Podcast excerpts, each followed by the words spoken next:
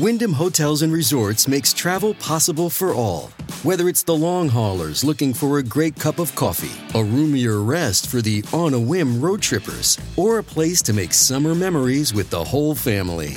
No matter who you are, where you're going, or why, with 24 trusted brands to choose from like La Quinta, Days Inn, and Super 8, your Wyndham is waiting. Get the lowest price at wyndhamhotels.com. Restrictions apply. Visit website for more details.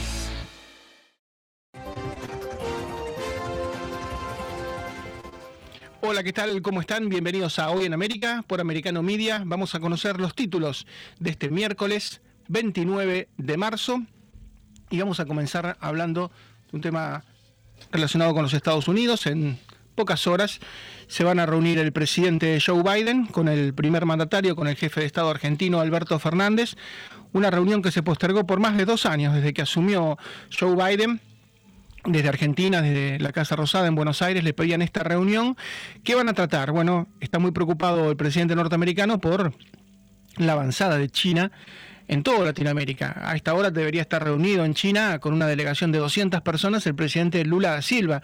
Se enfermó y no pudo viajar, pero se va a concretar en cualquier momento ese viaje de semejante cónclave, ¿no? 200 empresarios, militares, porque hay una alianza muy sólida a través del BRICS de Brasil.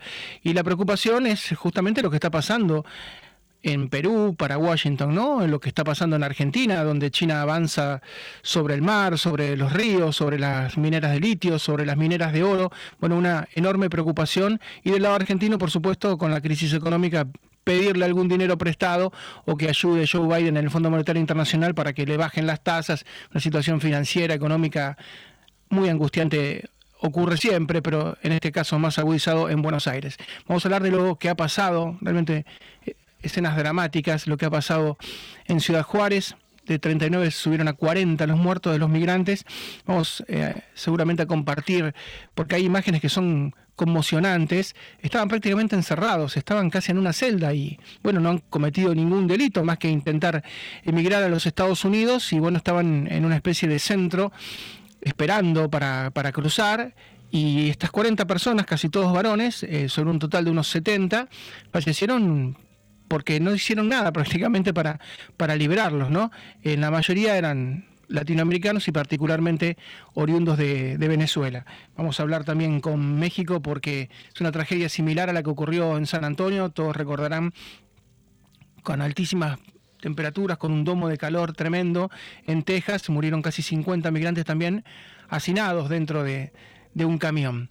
Y mm, vamos a referirnos también a lo que ha pasado en Nashville, tremendo la muerte de tres estudiantes y tres directivos. Vamos a arrancar en algún minuto nada más con ese tema. Y en el final vamos a hablar de cómo el cine, particularmente en Hollywood, en Estados Unidos, fue anunciando, fue preanunciando, pronosticó, vaticinó lo que iba a pasar con los trenes, las crisis ferroviarias. Hay varias películas.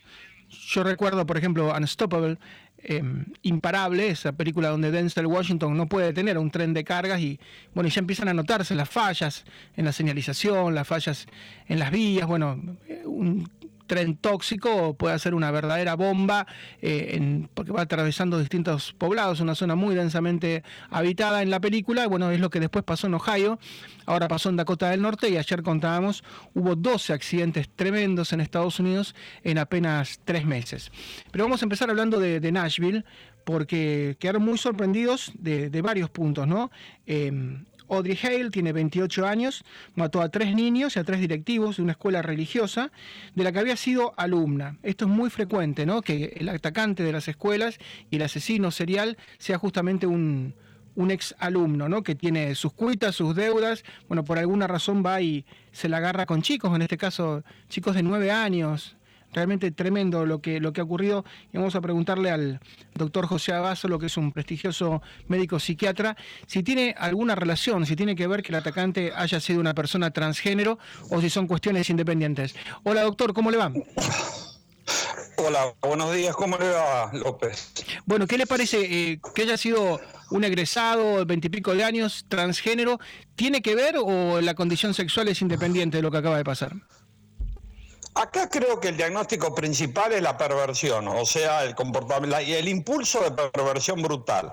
Y la perversión es, está dentro de lo que podríamos clasificar la personalidad psicopática, o sea, comportamiento, un patrón de conductas caracterizada por la violación del derecho de los demás. La génesis de esa perversión, de ese impulso de perversión brutal, puede anclarse en traumas o en psicotraumas anteriores con respecto a si hay una relación, y sí, en los desórdenes de identidad sexual es frecuente, por ejemplo, las celotipias, es frecuente la vida promiscua, es frecuente el escándalo público, es frecuente los actos de violación contra instituciones religiosas. En general, cuando hasta el año, si usted me permite una digresión, hasta el año 1972, cualquier trastorno de identidad sexual estaba en cualquier libro de escuelas de psiquiatría o neuropsiquiatría, tanto francesas, inglesas, alemanas, españolas.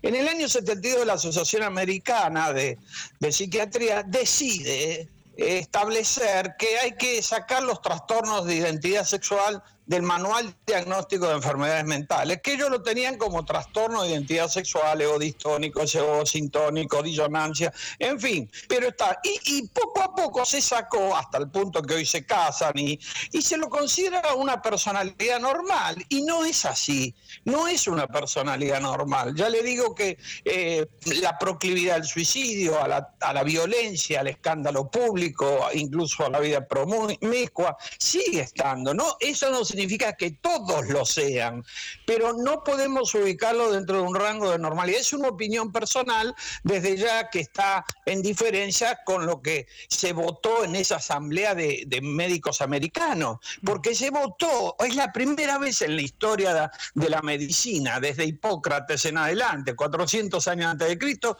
donde una enfermedad se determina por votación. Yo los invito a que busquen en Google cómo, cómo se operó ahí, o sea, se votó hubo 58% de médicos que dijeron que no era una patología orgánico, genética, y el resto dijo no, que era una autopercepción este, cultural, producto de, esa autopercepción hacía que uno elija el... Pero ¿por qué existe esa autopercepción? Con eso podríamos negar toda la psiquiatría. ¿Por qué? Porque si una persona se autopercibe perro, por ejemplo, la licantropía, que es una enfermedad que la tenemos calificada, con ese nombre que deriva del latín, del perro, eh, que andan eh, ladrando en los hospitales psiquiátricos en cuatro patas, también yo tendría, ¿qué tendría que hacerle? Darle alimento balanceado, no considerarlo enfermedad. El que se considera, se autopercibe mandado por Napoleón como un oficial. Yo lo tengo que... Fíjese a qué hemos llegado que el que se autopercibe lo que quiere es lo que quiere. Entonces es un derrumbe de la psiquiatría toda, de la neurociencia, porque usted se puede autopercibir un ángel y bueno, lo dejemos que se tire de un, de un quinto piso. Es, es algo que, que confunde a la gente, que tiene una mala relación. doctor, ¿hay, hay anuncios, hay, hay anuncios, digamos, hay preanuncios, hay alguna manera de detectarlo para prevenirlo? Bueno, hay, si hay un individuo que, se asiste y con un ojo, no con un ojo profano, sino asiste a un, a un médico, un psiquiatra, un psicólogo, pueden ir detectando eh, ya la conducta trans es una conducta eh, compleja e incluso un psiquismo complejo este, igual que la pedofilia, pero piense usted que han logrado esto, no entenderla como un trastorno, y ahora están buscando, hay países que buscan que la pedofilia sea también eh, permitida, o sea, no reconocen eh, la madurez psíquica del individuo hasta que tenga consentimiento. En algunos países, no sé si en Canadá hubo un proyecto de aceptar la pedofilia, que también es una gran perversión, ya que en ese caso un adulto actúa con un menor, un adulto que tiene mucho más discernimiento que un menor de 5 o 6 años y abusa de él. En, ocasiones también aprovecha esa vulnerabilidad dándole plata. Y eso. Eh, es algo que está pasando, como el lenguaje inclusivo. Eh, se corta la regla gramatical y en el caso de las perversiones sexuales. En este caso yo creo que el diagnóstico eh, más es la perversión más que su transexualidad Pero en la transexualidad hay con trastornos de conductas bastante eh, evidentes. En la transexualidad, también en el travestismo también hay. El travestismo puede ser público, no público, puede ser, o sea, privado o público, puede ser psicótico, no psicótico. Eh, pero son desórdenes de la personalidad, que es bueno que la gente lo entienda. Hay un grupo minoritario de homosexuales en general que no, que llevan una vida normal, discreta, pero ya en el momento en que salen a tener conductas perversas, agredir instituciones, cortar calles, romper cosas, violentarse con, con instituciones este, escolares, está hablando de que en ellos hubo un desarrollo vivencial de resentimiento grande. Y eso, eso es lo patológico. ¿Cómo se instaló en ella un, un, un pensamiento que condicionó su conducta y se constituyó en el eje de su existencia violenta. Doctor, le, prometo que hacemos en la próxima, ahora tenemos que ir a la pausa porque estamos en el marco de una cadena, debemos entregar, pero le prometo que hacemos en la próxima el caso de la pedofilia porque es impresionante cómo se está es como un, un Es un tema largo y controvertido. le doy mi opinión personal. No, no, pero le, prometo que lo hacemos en la próxima porque tenemos que ir ahora a la pausa muy rápido, pero lo hacemos tranquilo en la próxima. Un, gran abrazo. ¿Cómo no? Gracias. Que le vaya muy bien. Gracias, el doctor José lo que es médico psiquiatra, un caso que conmociona a Estados Unidos y a todo el mundo, realmente impresionante. Hacemos la primera pausa, volvemos después de la misma con lo que pasó en México, en Ciudad Juárez, y lo que va a pasar hoy en el Salón Oval de la Casa Blanca en Washington.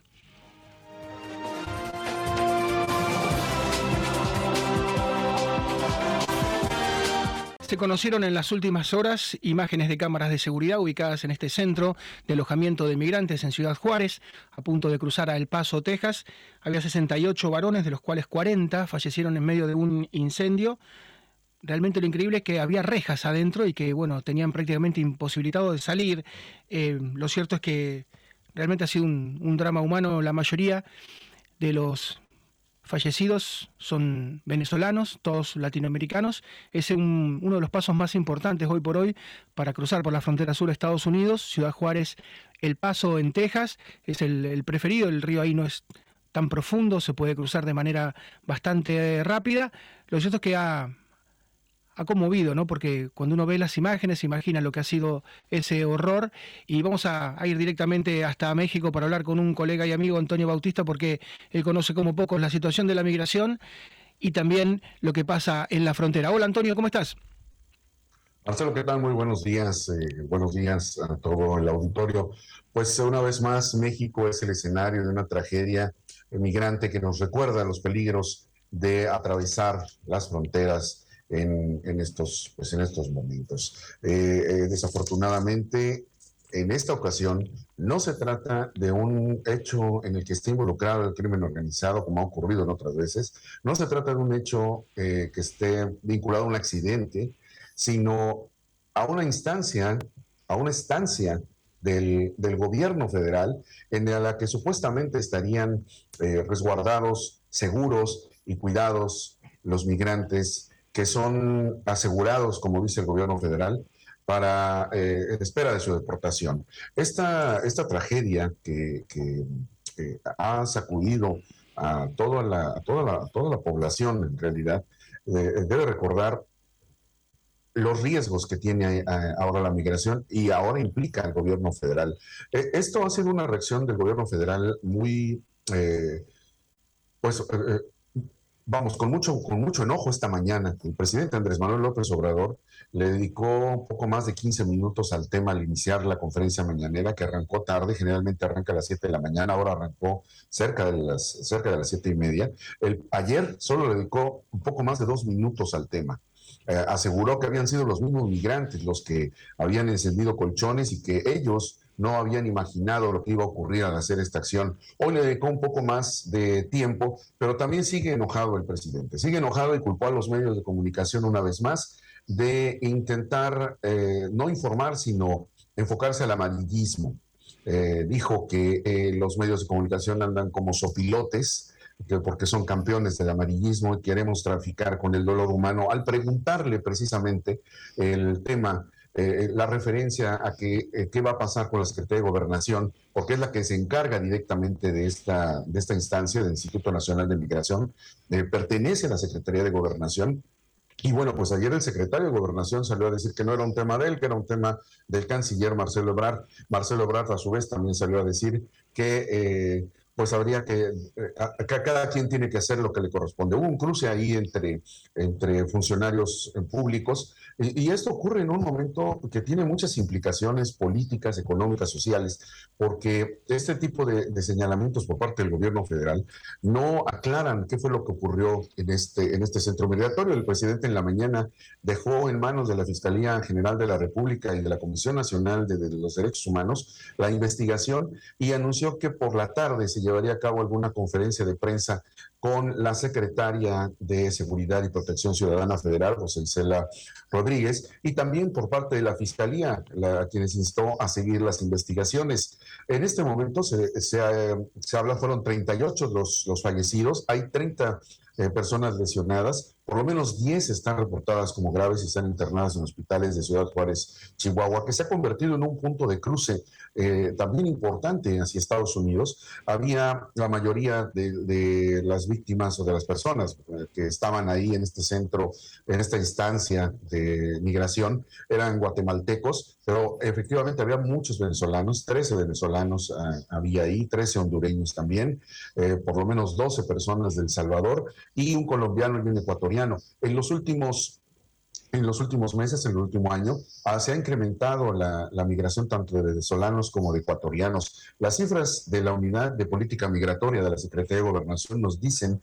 que hubo un incremento de 55% en, en la, pues, en la presentación y canalización, como menciona el gobierno federal, de personas migrantes eh, detenidas en territorio nacional. Antonio, te, pregunto por las rejas. ¿Es común que en los centros así de migrantes haya rejas que estén como tabicados, como aislados?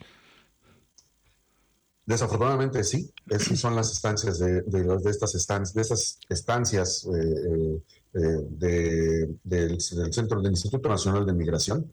Eh, aquí uno de los temas que mencionó el presidente López Obrador es que parece, así lo dijo, parece que hay un contrato con una... Ah, empresa de seguridad privada para apoyar las labores del personal del Instituto Nacional de Migración y que pues fueron ellos los que los, dejaron, no los dejan salir. Cuando los migrantes cruzan el país, sobre todo por la frontera sur, son eh, detenidos y llevados a estos centros migratorios donde no se les permite salir, no tienen, no tienen permitido... Eh, vamos, no es un refugio, no es un albergue en donde pueden llegar a descansar, sino los tienen ahí retenidos en espera, ya sea de que se resuelva su situación migratoria a partir de una tarjeta de visitante eh, por, eh, por eh, necesidades migratorias o que se les dé el asilo, dependiendo lo que el trámite que estén, que estén haciendo los, los migrantes, ahí los tienen retenidos. Ha ocurrido en Tapachula denuncias sobre que no los dejan eh, salir de ahí, ha ocurrido en, Oaxaca, ha ocurrido en Tijuana, en, varias instancias de, estancias de esta, del Instituto Nacional de Migración, que los tienen retenidos en contra de su voluntad no pueden moverse, no pueden, no pueden salir de ahí hasta que haya una resolución por parte de las autoridades. De acuerdo con las versiones que hay hasta ahorita, se hablaba de que estas personas que estaban retenidas, 68 en total, eh, estaban a punto de ser deportadas a sus países de origen. Las deportaciones de principalmente de migrantes, que sigue siendo el gran, el grueso de, de la población en migración que llega aquí al país eh, proveniente del triángulo, del triángulo norte, que es Honduras, Guatemala, El Salvador, eh, eh, ha aumentado mucho. Tan solo el, el año pasado fueron 130 mil migrantes que fueron regresados a sus países. De ellos, 45 mil eran guatemaltecos y 40 mil hondureños. La, la deportación eh, parece que fue lo que detonó que eh, las personas que estaban en esta estancia eh, quisieran salir y a manera de protesta encendieron los colchones. El video, que es escalofriante verlo, muestra que a la hora que empieza a generarse el humo por la combustión de los, de los colchones, que generalmente son colchones muy sencillos, son colchones de, una espuma, no son, no son colchones eh, muy complicados, son muy ligeros, pues, este, eh, empieza la combustión, pues los dejan, los dejan ahí, no les abren la puerta. En primera instancia, el, ayer el presidente había dicho que eh, los migrantes habían encendido los colchones y los habían puesto en la puerta. El video que circuló en redes sociales desde ayer, pues muestra que no obstruían la puerta y que había manera de dejarlos salir. Esto es todavía mucho más grave, porque pues prácticamente los dejaron encerrados y los dejaron morir ahí en, esta estancia. ¿no? Entonces, sí, sí no, no, los dejan salir, no los dejan, una vez que están en, estas estancias, no los dejan salir. Es, muy, muy difícil que los. Así es.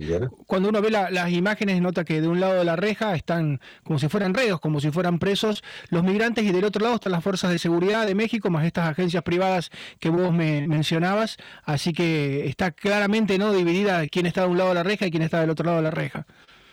Así es. el Vamos, eh, hay, un momento en el que se ve la imagen de algunos migrantes que trata de derribar la puerta, eh, eh, pero no lo consiguen, pues hay una reja, hay, una, hay, un, hay un candado, hay un...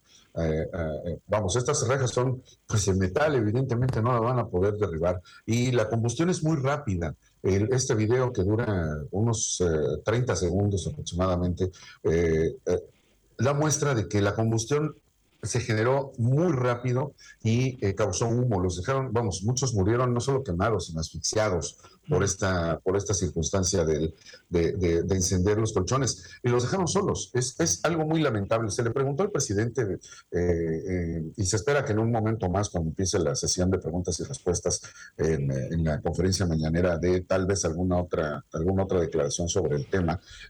sobre esto, esta, esta situación de responsabilidades por parte de los funcionarios, y lo, único que dijo en este momento fue que eh, pues serían las instancias eh, de la Fiscalía y Derechos Humanos los que darían respuestas, que van a esperar que lo del video sí efectivamente muestra eh, que, hubo algunos actos que podrían tildarse de omisión, pero que van a esperar porque no van a ser juicios sumarios, fue lo que dijo el presidente. Hay una, hay una circunstancia aquí también que eh, es evidente que, no es la primera situación que ocurre con, los migrantes de manera lamentable. Desde hace dos años han ocurrido tanto accidentes como abandonos, también incluso en territorio estadounidense. Recordemos que en 2022, en junio de 2022, dejaron un tráiler. Me acuerdo lo, de San Antonio. Ahí, ah, tenemos que hacer una pausa, Antonio, pero vamos a seguir con el tema porque, como vos decís, es tapa de, de todos los diarios en Estados Unidos y seguramente allá en México. Un gran abrazo, Antonio, como siempre. ¿eh? Muchas gracias, buenos días. Antonio Bautista, directamente desde México, especialista en fronteras y en migración. Hacemos una pausa muy breve y volvemos con lo que va a pasar en Washington en algún momento nada más.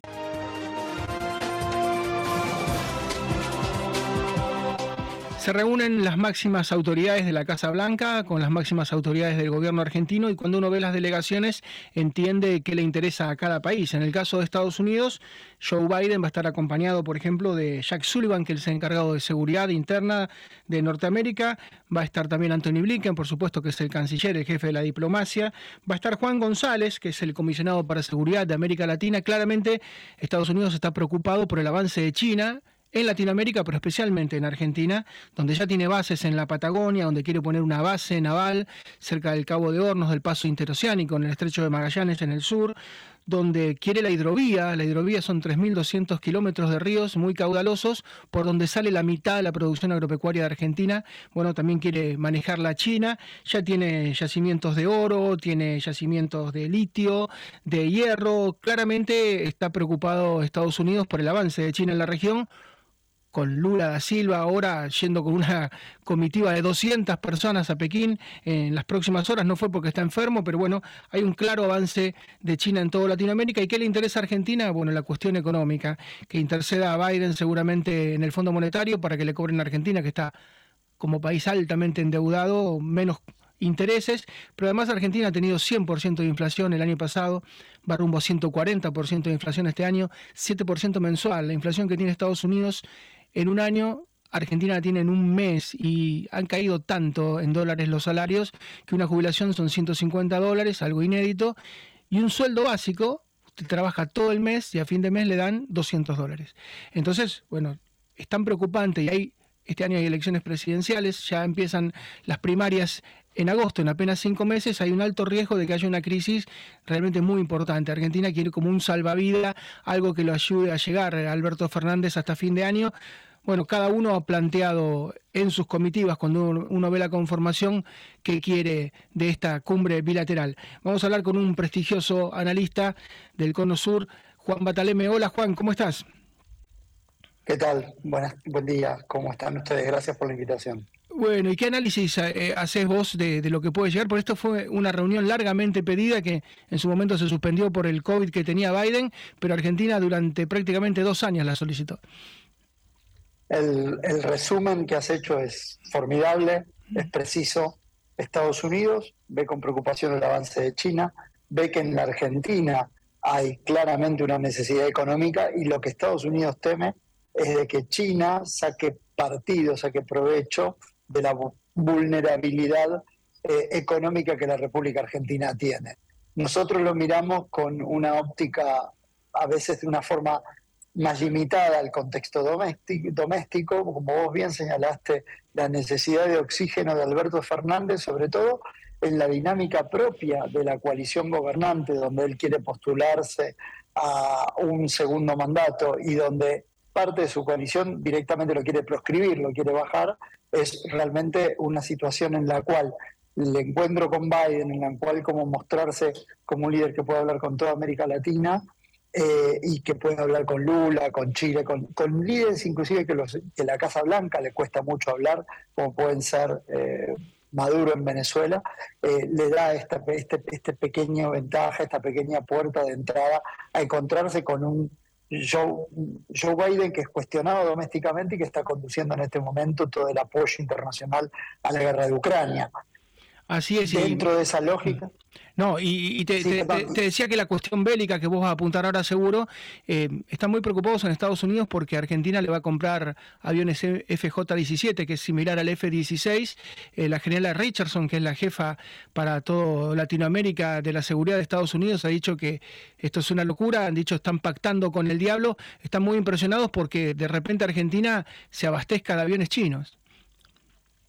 Sí, aparece esa, esa, esa posibilidad eh, de que China suministre aviones de combate, ¿no? Pero ahí hay muchos problemas. Por empezar, Argentina es un deudor neto de Occidente, tiene márgenes de maniobra muy limitados. Siempre nosotros somos conocidos como un país que suele romper con la media y hacer cosas eh, que no son esperables. Pero por otro lado, uno bien podría decir de que hoy la administración Biden, si, como vos bien señalaste, quienes van a participar van a poner, van a trazar cuáles son las líneas rojas. nosotros tenemos muchas líneas rojas, eh, en las cuales una de ellas es la cuestión de nutrirse de equipamiento militar por parte de China. Después está la cuestión de infraestructura, ahí hay una discusión política mucho más seria. Es cierto que eh, está la cuestión del 5G, es cierto que está la cuestión de los puertos, bueno, ahí hay mecanismos de verificación y hay que ver qué tiene Estados Unidos para ofrecer, ¿no? Porque también está toda la cuestión de que China viene y trae desarrollo en un país que necesita fuertemente desarrollo por los propios constreñimientos domésticos, ¿no? Eh, entonces, esa es una discusión abierta. No creo, a priori me permito pensar de que no creo que la administración Fernández vaya a hacer oídos sordos a estos reclamos de no le compren armas a los chinos. Em, y Biden tiene muy en claro de que en corto la guerra es con Rusia y en largo el conflicto es con China. Por lo tanto, tener un hemisferio eh, sur seguro eh, dentro de la órbita de los Estados Unidos sigue siendo un eh, objetivo claro. Y permíteme decirte esto, casi toda América Latina hoy alinea sus intereses estratégicos con los Estados Unidos, no así los comerciales, en los comerciales, y que tampoco Estados Unidos tiene muchos problemas, pero los de seguridad están todos alineados con los Estados Unidos. El más díscolo, el más problemático desde la perspectiva norteamericana es Argentina, no tanto por lo que hace, sino por la posición ambigua que tiene. Y esa posición ambigua es necesario para el próximo mandato, o inclusive si este mandato continuara, tener que desambiguarlo porque la, la rivalidad entre China y los Estados Unidos es marcada. Ahora, visto desde el punto de vista de la Argentina, el problema que tiene este gobierno y el problema que va a tener el gobierno que siga es un problema económico. ¿Cómo transformar esos 200 dólares de salario mínimo en un salario eh, competitivo, en recuperar clase media, en volver a exportar sin restricciones? Domésticas propias, volver a generar reservas. Por eso, si uno lo mira, quienes acompañaron a Alberto Fernández son el ministro de Economía, que va básicamente a ver de dónde consigue plata, y el ministro de Seguridad, que va a discutir cuestiones vinculadas a la lucha al narcotráfico, que se está, que se está poniendo cada vez más intensa en el Cono Sur y en particular en Argentina. Así es, y hay características parecidas entre Fernández y Biden, ¿no? Por ejemplo, ambos perdieron las parlamentarias, el Frente de Todos lo perdió en Argentina, Biden y los demócratas perdieron la Cámara de Representantes, que antes la dominaban con Nancy Pelosi. Ambos tienen una reelección muy complicada, sobre todo Alberto Fernández, pero la de Biden también está complicada, y ambos han tenido la mayor inflación en 40 años. Entonces, bueno, les ha tocado bailar con la más fea, ¿no? Salir del COVID eh, entrar por la guerra de Ucrania, pasar ahora por la crisis bancaria, en ese sentido seguramente se van a entender. Sí, pero con una diferencia. En el caso de la República Argentina, todas esas crisis, incluyendo la guerra de Ucrania, se utilizan como excusa para una gestión extremadamente pobre. Mm. En el caso de Biden, completamente distinta porque él tiene que liderar, tiene que asignar recursos, tiene que reasignar recursos y eh, tiene que lidiar con una inflación que la, inflación norteamericana es, es común a la media global, ¿no? No sale de escala como en la República Argentina. En el caso de la República Argentina, toda la situación es mucho más grave. Así es. Juan, como siempre, un gran abrazo y muchísimas gracias. ¿eh? Muy, muy amable. Gracias a ustedes por estos minutos de charla con vos y con tu audiencia. Gracias, Juan Bataleme, es un experto analista político del Cono Sur, muy prestigioso. Y mm, para entender el dramatismo de la situación, Argentina ha tenido, además de este problema por supuesto, de la salida del COVID, además de la guerra de Ucrania, ha tenido la peor sequía eh, aproximadamente, hay que tomarse un siglo de distancia para encontrar una sequía parecida, le hizo perder 20 mil millones de dólares, que para dimensionar es más del 20%, casi el 25% del presupuesto nacional. Entonces, eh, en poco tiempo, posiblemente en dos, tres meses, Argentina no tenga para pagar los sueldos, porque esta sequía, la, base de su exportación y de generación de dólares, es eh, el mercado agropecuario las pérdidas en soja han sido de la mitad, las pérdidas en trigo han sido casi totales por el calor y por la sequía, por el tercer año consecutivo de la niña, las pérdidas en las oleaginosas del resto, como el maíz y el girasol, han sido tremendas. Entonces fueron tres años consecutivos de sequía, tres años de niña con un estrés hídrico, insisto, que no se veía en prácticamente un siglo. Entonces Alberto, además de ser un mal presidente, Alberto Fernández, ha tenido mucha mala suerte, porque encerrar a todo el mundo por el COVID, como él hizo, con 130.000 muertos, porque dice, bueno, usted encerró a todo el mundo y salvó gente. No, murieron 130.000 personas, que realmente es enorme, es uno de los países con más muertos de todo el mundo, con una de las cuarentenas más extensas, por no decir la más extensa. Después aparece la guerra de Ucrania, suben los commodities, hay una serie de dificultades grandes. Después aparece una sequía tremenda que deja devastada las arcas del país y ahora viene una crisis bancaria internacional eh, y encima empiezan a caer los precios de los commodities. El producto estrella Argentina, la soja, está cayendo como nunca, con lo cual suma más pérdidas. Eh, Argentina tiene el riesgo claramente de ir, como en 1989, a una hiperinflación y a tener que entregar antes el gobierno. O sea, lo que hoy van a vivir eh, es dramático, del lado argentino es dramático. Estados Unidos va a aprovechar para a este gobierno tan díscalo tratar de, te ayudo, pero bueno, tratar de ordenarte un poco. Hacemos la última pausa y volvemos con el tema de los trenes, cómo el cine de Hollywood norteamericano fue anticipando la crisis ferroviaria en la principal superpotencia mundial.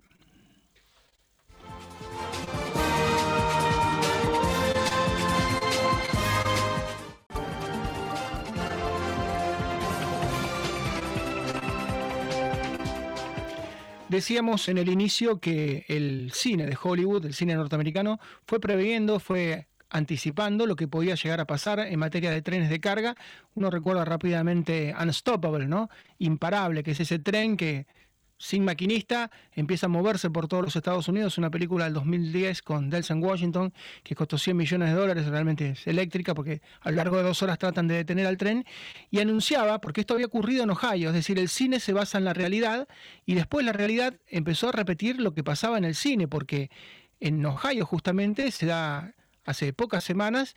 Em, el, año, el, año, pasado en realidad fue em, fue un año muy tremendo en cuanto a cantidad de, accidentes y este año, en apenas tres meses de 2023, ya van dos accidentes, prácticamente en, en 10 estados distintos de la Unión, lo cual indica que los trenes de carga, sobre todo, eh, se mueven por vías que están muy deterioradas. No tanto el Amtrak, lo que tiene que ver con los pasajeros, con los seres humanos, porque ahí hay más cuidado, es una red federal y, estatal, pero en el caso de las redes privadas, eh, el peso que soportan esas vías es mucho más alto, es el doble de lo que soporta en el mundo. ¿Por qué?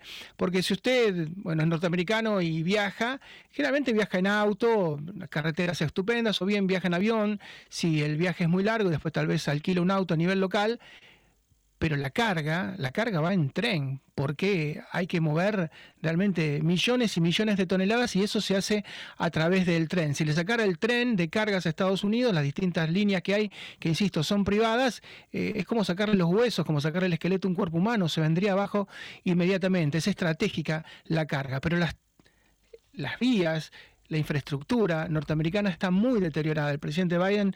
Em, prácticamente minimizó el hecho, dijo, bueno, hay 100 casos de esto cuando se refirió a Ohio, y el presidente Trump fue al lugar, a East Palestine, en Ohio, y dijo, no, esto es una barbaridad, esto es una locura.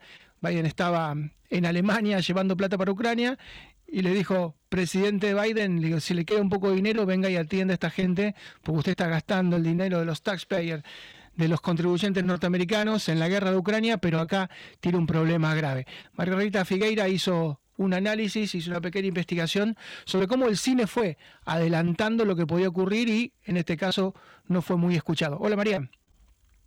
¿Qué tal, Marcelo? Sí, los universos del cine y de los ferrocarriles, de los trenes, se han llevado muy bien para dar argumento, para nutrir a los guionistas, a los cineastas, a los productores en el mundo entero. Pero nosotros vamos a repasar algunas películas en Estados Unidos que se desarrollan justamente en este país y fue, fue, visionaria White Noise, una película que ustedes la pueden encontrar en la plataforma Netflix. Eh, se llama mm, fondo, eh, Ruido de Fondo, es la traducción White Noise con Adam Driver y Greta Gerwig. Y también se desarrolla en Ohio. Es una nube de desechos químicos que llega a, a causa de un accidente, porque hay que tener en cuenta eso. Es el accidente ferroviario muchas veces letal, pero también la carga que transporta. Eso es lo que vos también mencionaste en una película que ahora vamos a, comentar. Eh, voy a un corto que les sugiero, es solamente menos de siete minutos, realizado por ingleses, pero es la historia del ferrocarril, al punto tal que su título es El ferrocarril revolucionando el oeste, para que uno sepa la importancia que vos muy bien describiste al decir que es como el esqueleto del cuerpo humano, bueno, de un país. Eh, Gran Bretaña lo hizo y tomó la fiebre del oro, todo lo que acontece, sobre todo en el oeste de Estados Unidos, y fue un éxito mundial pese a, que dura solo siete minutos. Érase una vez en el oeste. Yo podría elegir muchísimas películas que tienen que ver con los trenes, que tienen que ver con esa impronta que hizo grande también al país. Es una película de 1968 dirigida por Sergio Leone, que uno llamaba los western spaghetti. Eh, entre los guionistas está Bertolucci, o sea, es una excelente película con George Bronson y Henry Fonda. ¿Por qué la señalo? Porque justamente es un granjero irlandés que compra unos terrenos hostiles, espantosos, pero sabe que va a llegar el ferrocarril y la historia va a cambiar por completo. Imparable, año 2010, basada en hechos reales, basadas también en Ohio, en las dos que nombré, tanto White Noise como Imparable, se basan en hechos reales que ocurrieron en Ohio. Denzel Washington y Chris Pine ponen un, un muy interesante porque es el ingeniero ferroviario novato y el que ya está dejando su cargo. Un tren con un combustible peligroso yendo a máxima velocidad sin ningún tipo de control por eh, abulia, por, por este, negligencia de los empleados. El fugitivo, ¿por qué lo nombro? El fugitivo fue una, serie de culto en la década del 60, después hizo una película en la década del 90, hay un accidente que permite que un eh, convicto injustamente sentenciado escape justamente por el descarrilamiento del tren. Pacto Siniestro. Es una película basada de Hitchcock en una novela de Patricia Highsmith que se llama Extraños en un tren, donde dos extraños hacen un, contrato, vos asesinás a alguien que a mí me conviene y viceversa. Y después toma como sátira esto Danny DeVito con Tira a Mamá del Tren, que es una película estupenda, muy cómica, con Billy Crystal y justamente él que protagoniza y dirige, y un papel alucinante de Anne Ramsey es el hecho de decir, vos necesitas que yo mate a mi, yo necesito que vos mates a mi esposa y yo mato a tu papá si heredas. Bueno, Escape en tren, 1985, una película que yo ya estoy antojada de ver, muy, muy buena y con mucha acción, porque eso también ha permitido eh, el mundo del cine. John Boyd, Eric Roberts, Rebecca de Mornay huyen de una cárcel de Alaska y llegan a un tren donde el maquinista sufre un infarto y muere. ¿Y qué pasa? ¿Qué hacen? Es realmente una muy buena propuesta. Los hermanos Marx en 1940 tomaron el tema del tren, justamente este talento puro de ese trío Grucho, Arpo y Chico Marx, eh, compran una mina que no tiene ningún valor, pero los ferrocarriles saben que va a tener un valor inmenso porque necesitan esos terrenos y bueno, y realmente es una película a los que le gusta el cine clásico, porque reitero, es de 1940 con todo lo que eso implica. Vamos ahora a las aventuras de Jim West, una película malograda, porque la serie era excelente, viajaban por todo el país en tren, era un agente secreto, como si fuera un James Bond después de la guerra de secesión. La, eh, la serie de televisión era excelente y la película no fue buena, la protagonizó Will Smith, ¿Se acuerdan que lo nombramos en este espacio cuando dejó de hacer Matrix por hacer este film?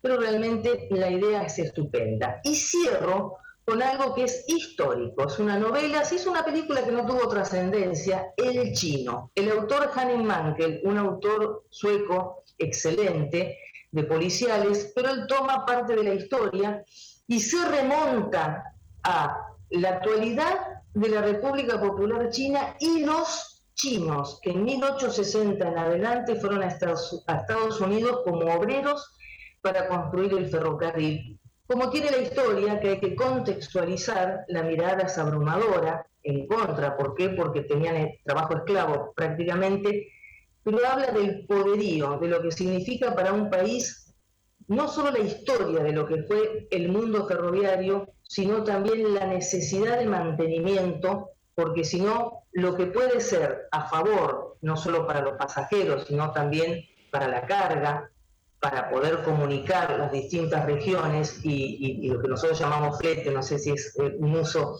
en, el resto de Latinoamérica, también puede resultar el peligro de lo que estamos viviendo y viendo lo que, está, lo que ocurre en Estados Unidos con falta de mantenimiento, que es lo que ha ocurrido en muchos accidentes que nombramos y que después el cine llevó en películas, que por supuesto con licencias cinematográficas, porque muchas veces se ponen algunos condimentos que son típicos de la pantalla grande. Así es, sí. ayer hablábamos y cerramos con esto, hablábamos con un ingeniero ferroviario, Norberto Rosendi, y nos decía, ningún tren tiene tanto peso como el de Estados Unidos, es el doble de peso de lo que lleva el resto del mundo, las vías están muy maltratadas porque los convoys tienen 100, 110, 120 vagones, es tremendo, y nos contaba que ahora vienen los vagones de Elon Musk solos, abastecidos con energía solar, sin maquinistas, pero dice, bueno, van un vagón solo, y se va a mover miles y miles de kilómetros, un futuro que está al alcance de la mano. Un beso María, volvemos mañana.